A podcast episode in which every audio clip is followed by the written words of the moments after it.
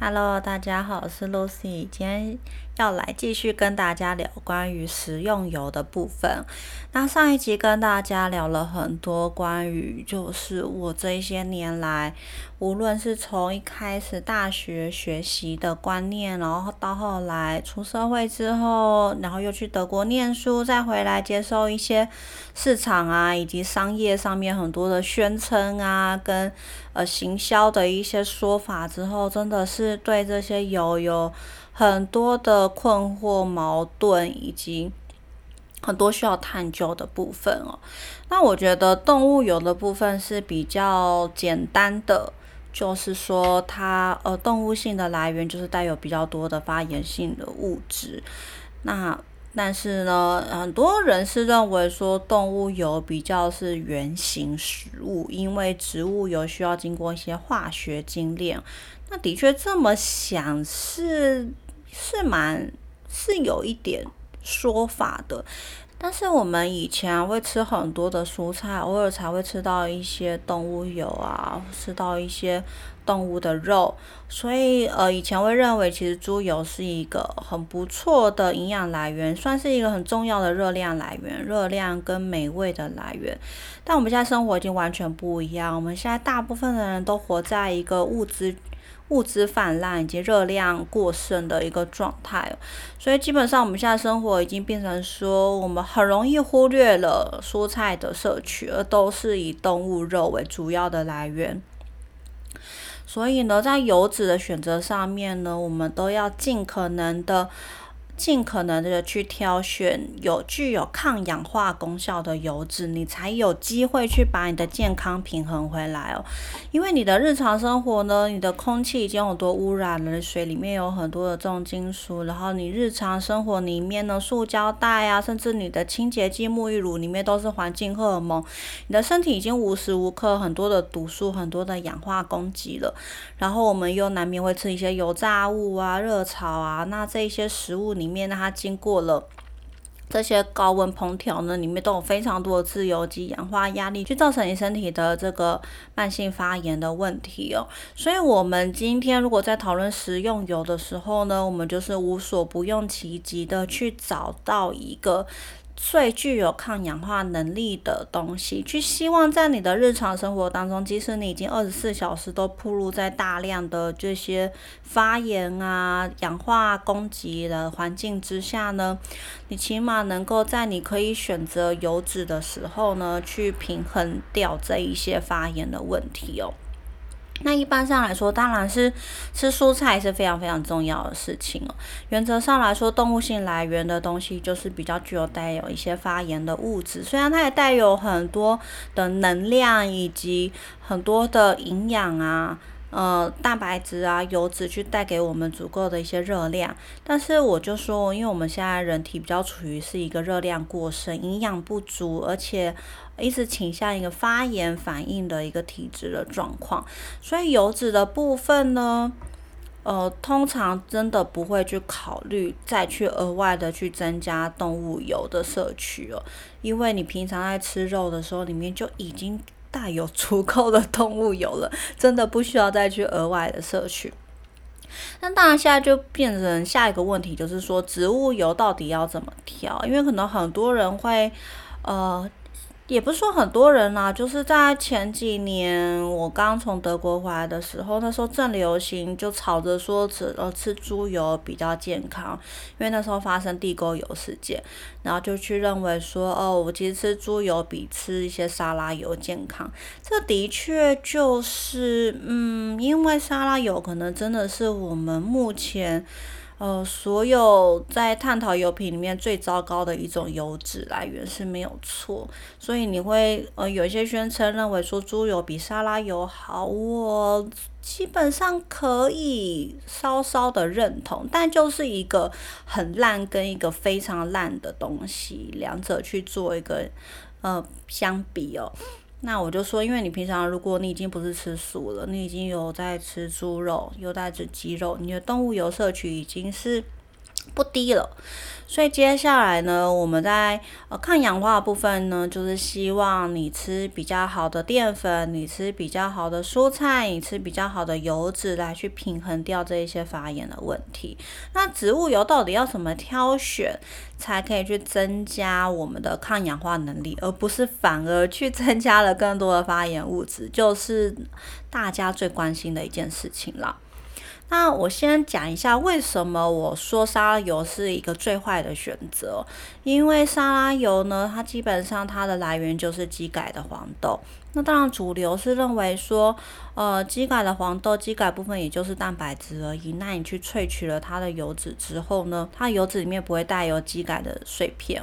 那真的是这个要从非常源头来讲，基本上呃，机改的。农业本身就有可能残留大量的化肥啊，跟呃杀虫剂这一些的问题哦。那这些真的是呃，我觉得我当时直接口头讲一讲，大家也不会相信了。所以这个还是。要等之后有机会整理一些文献之后再跟大家分享。沙拉油基本上全部都是机改的黄豆，它本身就带有比较多的争议，再加上因为沙拉油的萃取不容易，黄黄豆的油脂比例并不是一个很高的来源，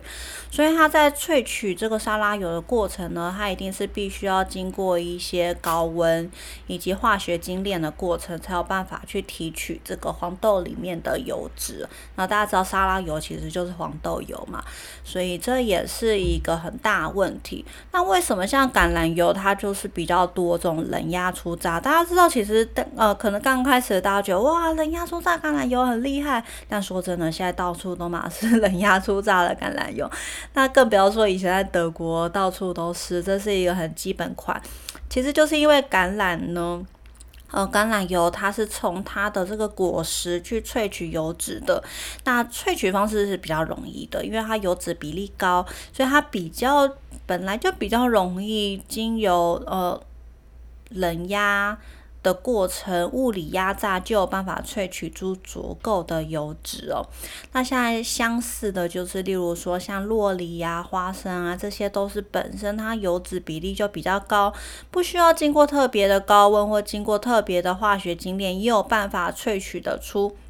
我们需要的油脂的量，那这种是属于果实油。那另外一种油脂就是种子油，像是芝麻这一类，或者是呃，我现在比较常买，就比如说什么茶叶籽啊、苦茶籽油啊，因为它这些种子啊，它本来就是它纤维量又比较高嘛，它本来萃取就不容易，所以传统上为了去增加它萃取的效率，嗯。它就会经过高温，再经过化学精炼，来去达到，就是说你能够从呃一定的。原物料当中就能够萃取出我们需要的油脂量。那这是一个，我觉得我们在工业化过程，为了要去有效率的去增加我们的食物产能，去增加大家热量摄取的可能性的一个过程哦。但随着我们人类发展到一个阶段，我们已经不再是缺乏物质的时候，我们反过头来追求天然跟健康。这个时候，你就会去想说，我真的需要那一个高温榨油以及化学精炼的过程吗？还是我应该要反过了头来选择一些比较偏果实油之类的？我从它根本的呃根本的选择下手，去选择它本来就比较容易榨取，它本来就可以透过低温以及物理的方式就榨取出来的一些油脂。所以这可以说，这是我在德国呃发生一个比较根本的性的想法，因为在我们在台湾我们学了一些美国食品学，就会觉得说，呃，我们用了那些化学精炼的方式，也不会残留啊，也对身体好像也不会怎么样啊，那为什么不不能用？那到底化学精炼的这过程会不会对人体产生什么影响？其实我觉得是没办法知道。我觉得食品营养有时候很可怕的这件事情，就是很多的事情都是要经过五十年之后，你经过一定的族群观察，你发现一定的比例的人因为这样子的食物而产生了重大疾病之后，大家才会相信这个东西是不能够使用的。就像人。就像以前人类战争用了很多很可怕的环境荷尔蒙去做一些生化攻击，后来就证实对整个土壤、对整个生态造成永久的破坏，才会去禁止哦。然后像是呃，像反式脂肪酸就是一个过程哦，现在已经经过了几十年，就证明反式脂肪酸就真的会去伤害到我们心血管，但是现在还是大部分的政府都没有明令禁止，呃。氢化油就是氢化油，就是把植物油去做，呃，它把它的不饱和键把它氢化变成饱和键，然后但是它在这个过程会产生很多的反式脂肪酸。那明明就已经有非常多的医学文献去证实反式脂肪酸会去影响到我们心血管的健康，但是。还是没有政府去明令的去禁止凡是脂肪酸或者说氢化油的使用，所以这就是我们有时候觉得很感慨的地方。我们到底要呃过多久，然后去证明说机改真的会去伤害到我们整体人类的健康，去造成环境永久的破坏，我们才要去禁止？但其实。到那个时候，你要禁止的时候都已经来不及了，该有的破坏都已经破坏下去了。化学精炼这件事情，我上一集我有提到，其实我是真的很挣扎，我真的觉得说我们有必要搞得好像很极端主义吗？一定要多健康、多天然，我们才要生活吗？这一这种。呃，这么有效率的生产方式，我们都不接受吗？但我呃，我只能说，我在德国的学到想法就是说，如果我有替代的方案，我就不要选择化学的方式。我既然在我的能力范围内，我就买得到冷价格合理的冷压初榨的橄榄油，或者是洛梨油，或者是苦茶油。那我为什么要省那一点点钱去买化学精炼的一些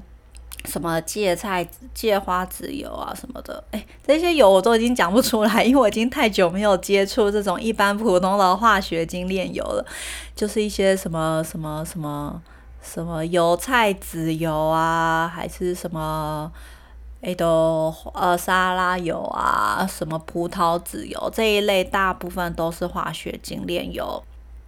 那其实就是因为这些种子啊，它的那个油脂萃取不容易，它必须要经过化学精炼的方式才能够提取出来。那我在德国学到观念就是说，我如果同样的食物，我不用防腐剂，也可以呃透过例如说抽真空啊罐装。杀菌保存或是冷藏冷冻保存的话，我为什么要去买？一定要靠防腐剂去降低它运输的成本，去降低它生产的成本的一些产品呢？这也是为什么我从德国回来之后呢，呃，某些特定的食品厂的。商品我全部都不吃，包括他们代理的餐厅品牌，我也全部都不吃哦。这就是那个时候从德国回来的时候，也刚好遇到地沟油事件，所以所有有当时被探讨、有被检讨的品牌，我全部都不吃。那我现在就是说，像我自己个人，我日常生活我就很常吃全家的御饭团嘛。那他们现在甚至还有出洁净标章系列的御饭团。那这种洁净标章呢，它就是标榜说我如果有替代比较好的天然的呃选择，我比较有替代比较好的方式，我就要舍弃原本的化学的方式。那这种。想法我是很认同的，那也许它的定价上面会稍微高一点，那我就认为说，如果我今天我就是来不及自己煮，我也没办法自己带便当，我就是想要在外面快速的吃一个我觉得还 OK 的食物的时候呢，我就会去选择全家嗯这种具有洁净标章的产品来作为我的外食替代的选择。所以说呢，我刚刚在讲的过程，其实就有点透露了，就是油脂要怎么选择，那就包括了，呃，我认为呢，我们的植物油一定要选择冷压初榨的。那说真的，以前可能冷压初榨的产品就只有橄榄油啦，那然后像是在欧洲就会有很多什么南瓜籽油啊这一类的坚果油，也是蛮多的。但他们通常都很小瓶，也很贵。然后这一类的油脂也没有办法做热炒使用。但现在台湾还不错，就是我们这种冷压初榨产品啊，已经有，比如说苦茶油啊，甚至是有一些呃茶叶籽油啊、红花籽油啊，它都有办法做到低温榨取的等级哦。甚至是连我看很传统的食品厂，他们现在都已经做到低温榨取的芝麻油产品了。我们在一般大卖场就可以买得到。所以这个东西呢，它已经可以慢慢的以量制价，只要消费者愿意多花一点钱，然后那个量买起来之后，食品厂就非常的愿意去配合呃民众的选择，然后去做出比较好的产品，然后它又可以以量计。以量制价去降低它的售价，就像大家会发现，像有时候有机蔬菜已经会比一般蔬菜便宜了，尤其是遇到什么呃天气比较不好的时候啊，气温比较不好的时候，因为可能很多有机蔬菜它比较是偏一个呃半半室内，就是那种室温栽培的，所以它有时候在产量上面反而是比较稳定的。那在遇到一些哦连续下雨的时候呢，你就会发现其实有机蔬菜价格已经低于一般。蔬蔬菜价格，这种就是以量制价概念。就说德国为什么它有机产品这么的多？因为民众只买有机产品的情况之下呢，它以量制价，大家生产线已经全部都直接切换成有机产品的生产线了，它的成本自然就会降低哦。那这一些。呃，不管是橄榄油啊、苦茶油啊，或者是洛梨油，还有我自己也蛮喜欢的玄米油啊，这四种油呢，通常都是属于发烟点比较高，它发烟点通常可以超过两百二，所以它在热炒上面也是比较适合的。那大家可能会觉得说，哦，就是我们华人最喜欢热炒啦，那其实欧洲人比较不会去做这种高温烹调，但其实并不是。你如果去吃那个正统的意大利餐，厅啊，像是那个德国的意大利面意大利面连锁餐厅 Fabiano，它它的那个厨房是透明的嘛，然后我以前就常常看他们怎么样去制作意大利面，他们其实也都是高温热炒啊，就是你必须你很多食材必须先爆香，然后再去跟面炒在一起，再去加酱汁才会好吃哦。那其实很多法国料理也是啊，为什么铸铁锅那么的好用，就是因为它可以先经过一些热炒部分去。爆香，然后甚至是它其实有一点点粘锅也无所谓，因为你最后再加酱汁去炖煮的时候，那一些粘锅的东西再下来，它就会成为一些香味的来源，就是我们在台湾喜欢讲的锅气哦。所以说，呃，他们其实本身也就是有一些这种。呃，高温去烹调的一些习惯，只是说呢，因为他们很早就知道这种橄榄油呢，它的发烟点是可以到很高的，所以他们就会去用这样子的油脂。这几类的油呢，都是通常发烟点比较高，然后你又找得到比较就是低温榨取的这个这一类的产品，然后价格也不到很高的部分。那这些油呢，它有些呃特异点，就是它都是以 omega 九单元不饱和脂肪酸为主的油品哦。这个我们就要去探讨说。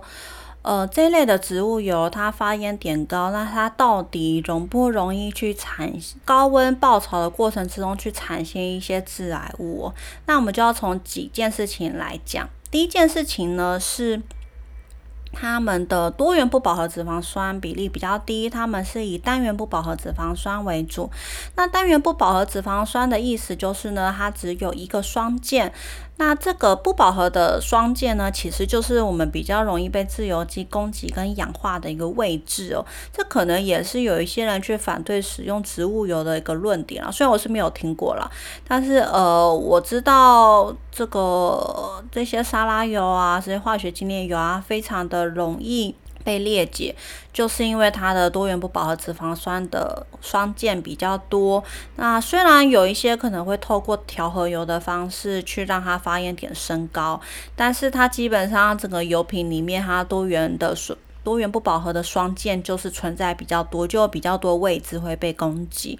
那像橄榄油啊、洛梨油啊，它们都是以单元不饱和脂肪酸为主，就比例比较高，所以它通常都是只有一个双键。那它会被氧化攻击的位置就比较少了。再一点是说呢，如果这一类的油它都不是用化学精炼的，它在物理压榨过程当中，它可以保留比较多的抗氧化物质。那我们一般很喜欢讲植化素，就是一些植物它天然用来对抗环境的一些感染啊，或是蚊虫的一些物质哦。那我们当然是在营养学里面，我们就很喜欢讲说啊，你可以透过一些植化素啊，去增加身体的抗氧化能力。那如果我们在植物油里面也去保留了这一些抗氧化物质、这些植化素的话呢，它可以保护我们的油品不至于在储存或者是在呃炒菜的过程之中快速的裂解，因为它就是等于一个挡挡刀的嘛，大家了解。就是说，它这些植化说在前面先挡刀，先挡下这些自由基伤害，它去承受了这些自由基的攻击，然后让你的脂肪酸的的双键的部分比较不容易被攻击了。所以这也是为什么这一些。不是化学精炼油的油品呢，呃，它会比较健康，因为化学精炼的过程就是会把这些抗氧化物质，把这一些植化素也都流失掉了。它不像冷压初榨油品可以去保留这一些抗氧化的部分，以及具有一些隐藏功效的这一些。呃，植物的成分，像大家知道，苦茶油在传统上是一个很固味的油品，所以说，其实苦茶油它在很多健康的研究或健康的宣称上面是比橄榄油还好的，因为它具有一些它自己特有的功效。然后，像为什么会提到玄米油？玄米油就是因为它里面含有谷维素，那这一种物质呢，可以去提高我们副交感神经的活性，让我们身体比较容易可以正常的进入休息的状态。因为现在大部分的呃上班族啊，我们社会人士啊，都是处于一个高压生活下，长久下来就会自律神经失调。那针对像这种自律神经失调啊、慢性疲劳的族群啊，我们常常都会建议可以去购买玄米油。但是玄米油，说真的，它在市场上面能够找到冷压出榨的产品，真的就比较少，比较难。你必须要在特定的商店找特定的品牌才找得到。它不像苦茶油那么的容易，苦茶油是在一般的大卖场就找得到冷压出榨等级的产品了。但是因为苦茶油它有一些特有的味道，像我自己有时候就真的觉得有点可怕。虽然我很期待它固味的效果，但是因为它的那有一些味道实在是太重了，做某一些料理的时候，那个有点对我来说有点可怕。所以我自己呢，在日常生活上，我就是会。橄榄油、洛梨油、苦茶油、玄米油，我这四种油都会轮哦。但因为对我来说，这四种油都是 omega 九单元不饱和脂肪酸，我当然会希望我的饮食上面能够再去增加一些 omega 三的脂肪酸的来源，亚麻油酸啊这一类的。呃，我们的人体必需脂肪酸，那我们人体必需脂肪酸有两个，一个是 omega 六的，一个是 omega 三的。其实基本上啦，如果你买植物油啊，它都是它都是可能有三有六，或者是以六为主。所以，我们当然就说尽量就是你在买的时候是能够买它 omega 三含量比较高，即使 omega 三含量高的油品里面，它也含有 omega 六。那这就要提到说，呃，我们现在根据人类的研究啊，我们以前。在原始的时代，我们 omega 三脂肪酸的摄取量是很高的，那可能就是跟我们吃了很多大量植物性的来源的食物是很有关联性的。那我们现在人体 omega 六比例太高，就像是会发炎的花生四烯酸这些动物性油脂的发炎物质的来源，会去造成我们身体很多的慢性疾病。所以，我们现在呃在功能医学啊，大致上就是希望能够尽可能的去降低 omega 六的脂肪。肪酸摄取，但是 omega 六也是有必需脂肪酸的。那基本上我们人体哈有两个必需脂肪酸，一个是呃次亚麻油酸 omega 三的次亚麻油酸，一个是 omega 六的亚麻酸。这两个呢都可以。提供我们身体很重要的呃长链不饱和脂肪酸的来源哦，所以这两种都很重要。但因为呢，我们因为在饮食当中比较多红肉的来源，它会去提供我们很多的欧米伽六的花生四烯酸，所以像很多的建议就是说呢，我们应该要去尽可能的努力去提高我们欧米伽三油脂的摄取量，去降低欧米伽六的油脂摄取量。那其实亚麻酸哦跟次亚麻油酸大概是都是会一起出现在呃植物油里面的哦，而且欧米伽六的比例还是会比较高的，所以呢，等于说因为种种因素，我们就会建议大家尽可能的吃以欧米伽三含量比较丰富的植物油。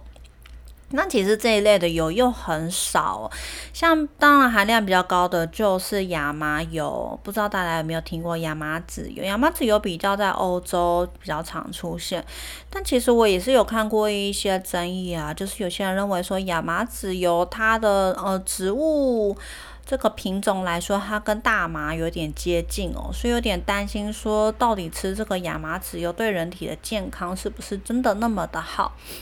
那除此之外呢？大概有些来源就是像是说紫苏籽油啊，或者是核桃油这一类的坚果油。那这一些呃含有多元不饱和脂肪酸的植物油啊，它有一个特点，就是我前面有提到的，因为它。呃，多元不饱和脂肪酸退，所以它的双键位置是比较多的，它双键位置都有两个或三个，所以它是比较容易被自由基攻击的。所以这一类的油都很不适合呃炒菜，你会发现它只要稍微一加热，马上就过发烟点了。像是芝麻油就是很明显的例子。芝麻油是以 omega 六为主的油品，但是我们也刚刚有提到，其实 omega 六的亚麻酸也是我们人体必需脂肪酸，所以我个人觉得芝麻油还是一个蛮好的呃食用油。它像芝麻油就是很明显的一个例子哦。综合我刚刚前面所提到的所有的因素哦，呃，我做了很多的观察，大家知道。日本也有很多的芝麻油，韩国也有很多的芝麻油，甚至是我之前在学阿尤菲达的时候，发现印度也有自己的芝麻油。但他们的芝麻油都跟台湾的芝麻油非常的不一样。那以大方向来说呢，就是其他国家芝麻油都不是经过高温爆炒之后去榨取的，那台湾传统的芝麻油是经过高温爆炒的。所以，呃，我们平常在吃的时候可能没有感觉，但你如果真的去比较其他国家的麻油跟台湾麻油之后呢，你会发现台湾的麻油原本就自带一股蒿味，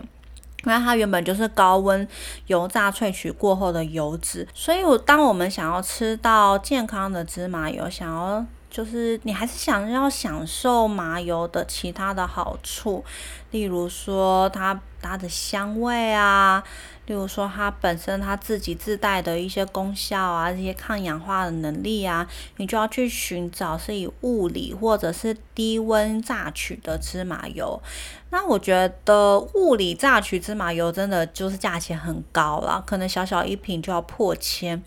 那现在我说传统食品厂就有出的，就是用低温榨取，它可能不到冷压，但是它起码是低温榨取的芝麻油。那的确，它在整个香味啊以及质地上面来说，就是很不一样的一种油。那也就是提醒大家，芝麻油真的是不能够用来爆浆，因为有些传统料理会用麻油爆浆，然后再去炒。其实我从上一集就在讲，我从就进入功能医学之后呢，我一直很犹豫，就是化学精炼油到底对我们健康是不是真的有明确的影响？那我只能先说，我现在就是。就是，就像我前面讲的，我如果在能力呃可及的范围内，我宁可就是花多一点钱买比较好的油，然后我烹调的时候也不要用那么多的油嘛，去减少我油的使用量。然后，但是起码让我在每一次吃我自己购买的油的时候，我都是增加身体的抗氧化能力的。那再来另外一件事情呢，就是我真的有在生活上遇到一个状况，就是我有一次因为在大卖场买了其他东西，然后就拿到了一瓶赠品，就是一般的那一种芥菜芥花籽油之类的。那我那时候就想说。啊，做人不要那么难搞。我就是，既然我拿到了，我就珍惜物资，我就把它拿来炒菜。就我用那一小瓶油炒菜的那一两个月，都粘锅粘的非常的严重。我那一阵子就想说，我的炒菜锅是不是坏掉？什么原本都好好的，然后结果一用这个油就变得。呃，很糟糕，变成我用油的量要很大，然后又很容易过发烟顶，然后又很容易粘锅，东西很容易有点也不到烧焦，但是就是变得粘性很强，然后很难把它煎到一个酥脆的程度。那我非常的困惑，就后来换回我平常日常用的，我就说那一些呃人压出榨的橄榄油啊、落地油啊，这些问题就消失了。所以呃，我当然是还没有一些很明确的证据说化学精炼油真的有哪一些不好的呃影响，但是起码在我日常生活中，我就已经体会到了化学精炼油会给我带来很大的不方便，因为我并不想要在炒菜的时候。用那么大量的油去让我的食物不会粘锅，那对我来说真的是一个很不好的使用体验。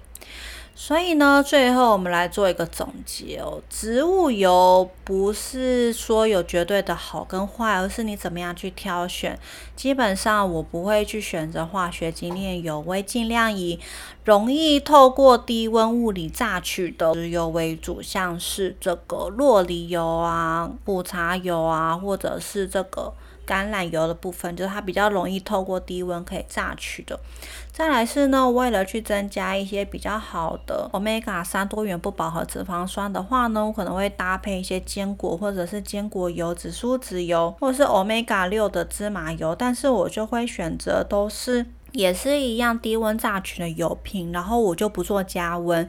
这一些不论是紫苏籽油啊，或者是芝麻油啊，它都只能够在你的料理已经准备好之后，最后淋上去再拌拌一下，或者是你直接就淋在烫好的青菜上面来吃。像坚果油也是，它通常都是在最后一步，或者是放在沙拉里面做一些简单的调味哦，或者作为沙拉酱的基底来用。那这是我目前个人觉得比较适合搭配方式。那当然就是呃，吃鱼是很重要的事情啦，EPA、DHA。最后跟大家分享一件事情哦，我。